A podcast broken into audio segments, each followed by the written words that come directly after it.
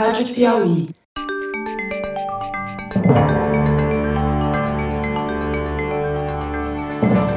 Opa, opa! Eu sou José Roberto de Toledo e este é o Luz no Fim da Quarentena, uma coprodução da revista Piauí com a Rádio Novelo. Como você já sabe, este podcast fez uma simbiose com o canal do Foro de Teresina para trazer para você as mais novas pesquisas científicas sobre a pandemia.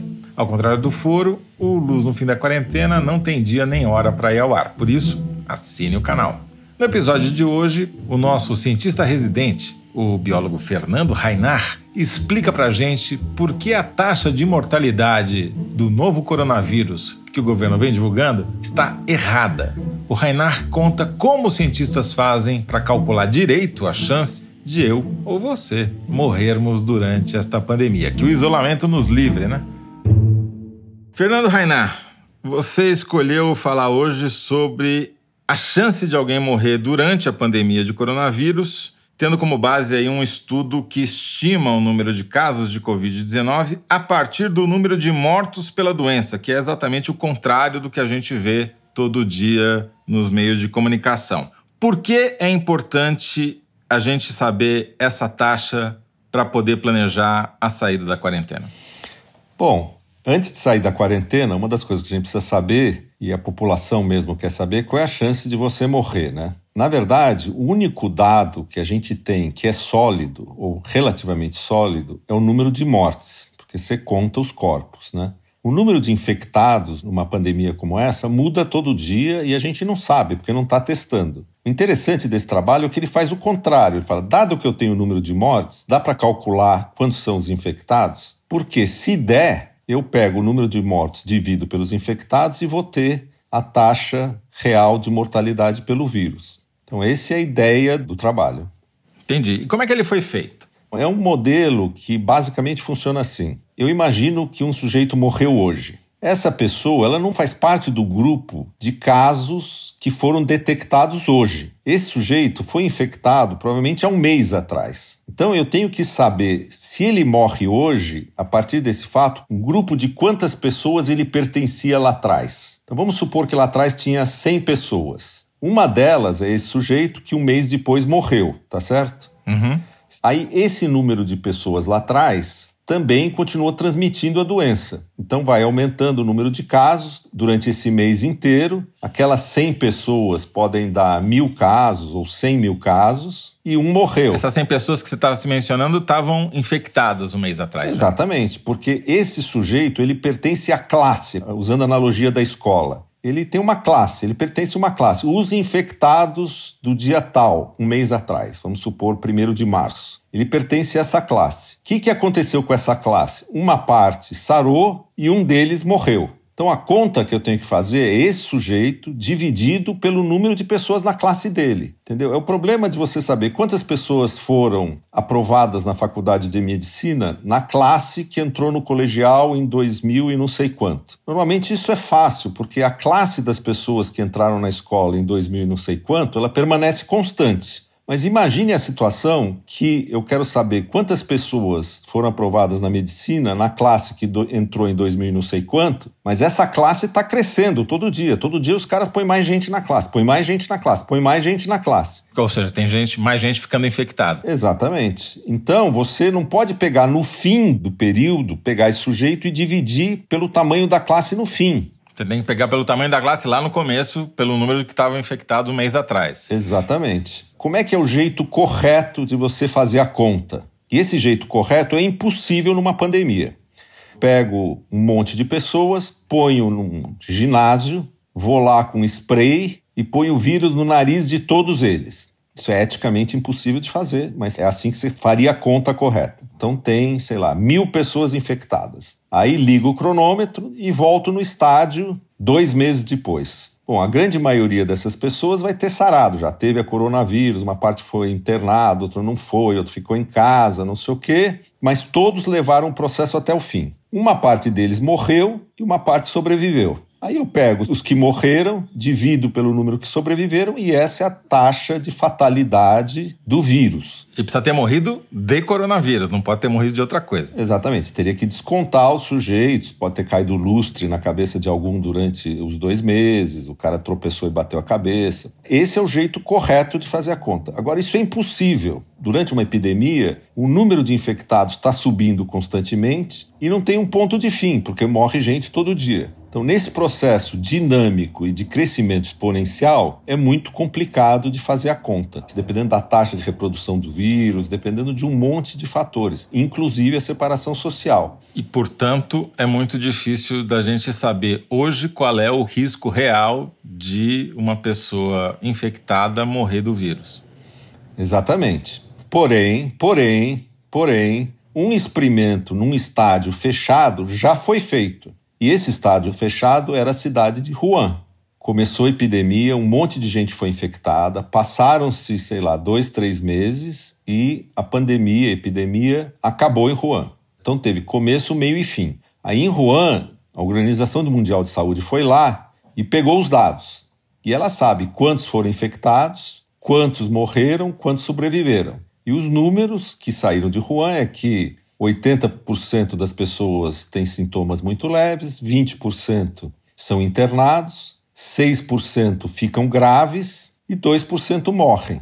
Esse é um dado de um experimento real, né? não é nem um experimento, é uma situação real que gerou esses dados. Só para esclarecer bem, então, se a gente pegasse 100 pessoas de Wuhan que foram infectadas, apenas 20 iriam terminar no hospital necessitando algum tipo de auxílio para poder respirar melhor. Dessas 20, 6 precisariam ser entubadas, né? Precisariam ir para os famosos agora respiradores, e dessas seis, apenas duas morreriam. É isso? Exatamente. Agora, o problema aqui em Wuhan também, o número de pessoas infectadas, que a gente está chamando de 100, não é muito certeza, porque eles não têm certeza que eles testaram todo mundo em Wuhan. Porque muita gente não tinha teste também em Wuhan. Então, o número total é 100, talvez seja mil. Daí todos esses números têm que ser divididos por 10. Quer dizer, em Wuhan, a taxa de letalidade do vírus foi de 2%. Mas, por essas razões que você está explicando, talvez ela seja menor do que isso, talvez seja metade disso.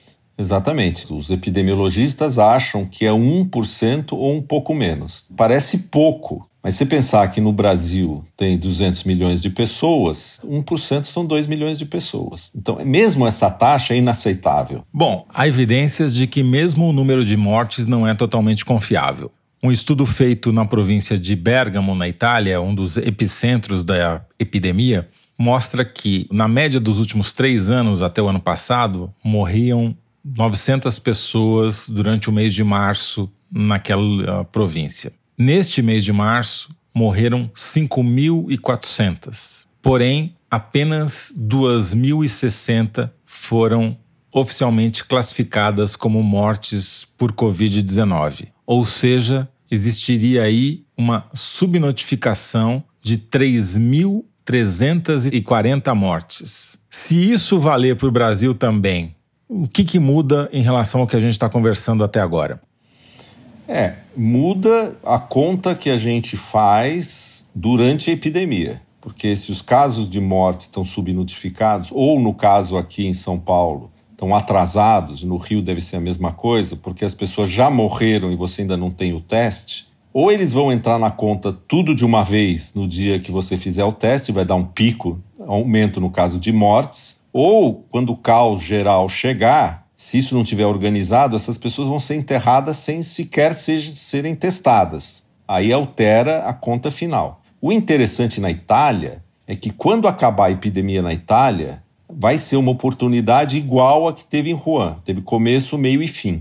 E você vai poder refazer as contas simples. Pegar todas as pessoas de Bergamo ou de uma região qualquer da Itália, com os novos testes que tem agora, saber exatamente quantas dessas pessoas realmente foram infectadas. Aí eu vejo quantas dessas entraram no hospital e quantas morreram. E aí eu refaço a conta. Ela pode dar parecida com o resultado da China, pode dar pior ou pode estar melhor. Mas ela vai ser uma conta feita diremos assim, de uma maneira mais precisa e correta. O problema disso é que esse número só vai chegar no Brasil quando a gente estiver no meio do caos aqui, daqui umas duas semanas, três semanas.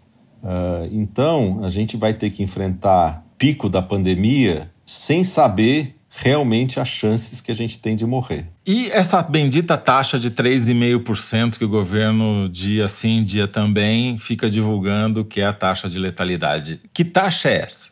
Bom, tem duas taxas de letalidade. Uma taxa de letalidade é chamada taxa de letalidade da infecção, eu quero saber de 100 pessoas infectadas, quantas morreram. Essa é a taxa que me interessa, porque eu ainda não fui infectado, estou curioso para saber. E tem uma outra taxa que é a taxa de letalidade da Covid. A Covid não é um vírus, a Covid é a doença causada pelo vírus. A doença é quem? É quem, basicamente, vai para o hospital ou pelo menos é quem os médicos olham e falam: ó, tem todos os sintomas, fiz o teste mesmo, tá tossindo, tá com falta de ar, são os doentes de Covid-19. Taxa de letalidade da Covid-19 é o número de mortes dividido pelo número de pessoas que pegam a doença. Então, ela é uma taxa muito maior, porque ela só pega o universo de quem tem a doença. E no caso da infecção, é todo mundo que foi infectado. Então, no segundo caso, não entra na conta as pessoas que foram infectadas e praticamente não tiveram a doença.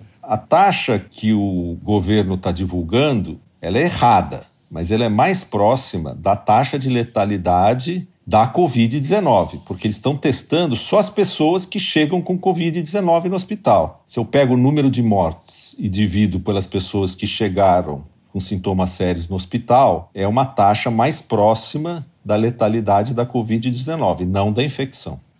Então, Fernando, vou te lançar uma provocação aqui. Se a taxa de quem está em casa, só com sua família ou com seu cachorro, você e o Loki aí, em quarentena em casa, teu risco talvez fosse menor do que 1%. Porém, o cara que se expõe, que vai no comércio em Ceilândia, que acaba contraindo o vírus e desenvolvendo a doença até um, estágio que necessita ir ao hospital, esse tem uma chance três ou quatro vezes maior de morrer. É isso? É, no fundo é assim. Antes de eu pegar o vírus, a minha taxa é baixa, é a taxa de letalidade do vírus. Eu ainda não peguei o vírus. Aí eu pego o vírus. Tô aqui em casa, tal, tá tudo bem, uma febrinha, tô administrando, tal continua sendo a taxa de letalidade do vírus. Eu estou aqui com a doença tal. Aí vamos supor que eu começo a ficar com falta de ar. Aí eu corro para o hospital.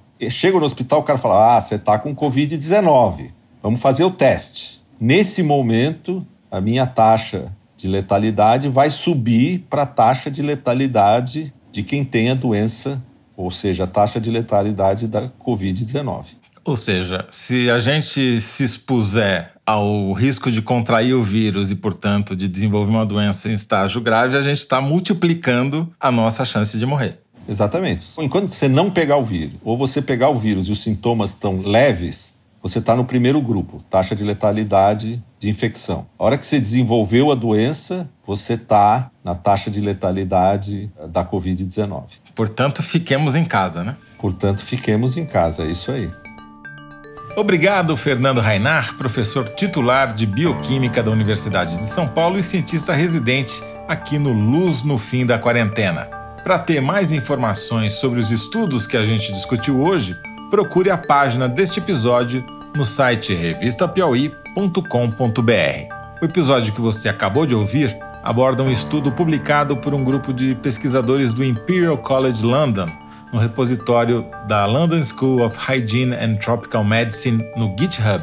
Se você não ouviu o nosso primeiro episódio, eu sugiro que você procure aí no feed do foro ou no site da Piauí e ouça, porque nele o Rainar explica como é importante planejar a saída sem precipitação da quarentena, para não criar um problema ainda maior do que o que a gente já enfrenta hoje.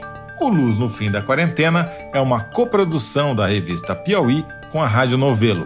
A coordenação e edição são da Paula Scarpim, da Evelyn Argenta e do Vitor Hugo Brandalize. A identidade sonora é da Mari Romano. Quem finaliza o programa é o João Jabassi. E a coordenação digital é da Kelly Moraes. Yasmin Santos e Emily Almeida fazem a distribuição nos tocadores e nas redes sociais. A identidade visual é da Paula Cardoso e o Motion Graphics da Renata Buono. Eu sou José Roberto de Toledo. Até o próximo programa. Tchau.